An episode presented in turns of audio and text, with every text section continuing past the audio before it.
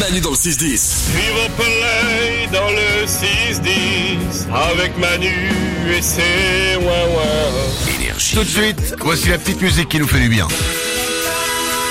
La petite musique comme chaque jour qui nous rappelle que dans le monde, il y a aussi des bonnes nouvelles. Alors oui, en ce moment, faut aller les, tra- faut aller les chercher, faut aller les trouver, mais il y en a quand même, et comme chaque jour, on vous les donne, c'est parti, les bonnes nouvelles du jour, on démarre avec Salomé. J'ai une bonne, euh, une belle histoire pardon de demande en mariage.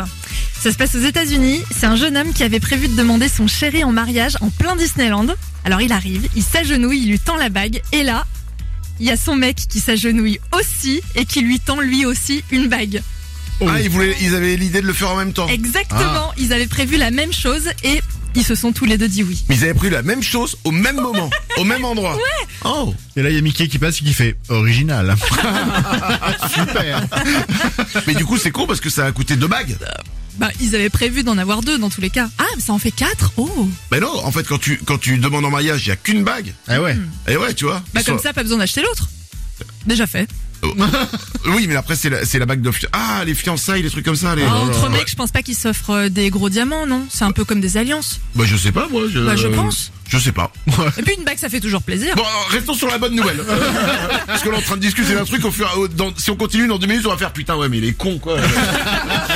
Euh, des bonnes nouvelles, Nico. Moi, j'aimerais dire bravo aux Japonais.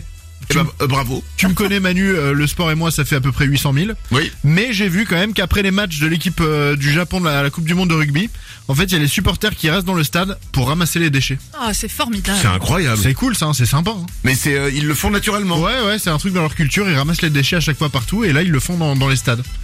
C'est vachement bien. Bravo les Eh Japonais. ben, bravo les Japonais. Ah ouais. Euh, Lorenza, une bonne nouvelle. J'ai une bonne nouvelle pour les bigleux. Pour les bigleux. Oui.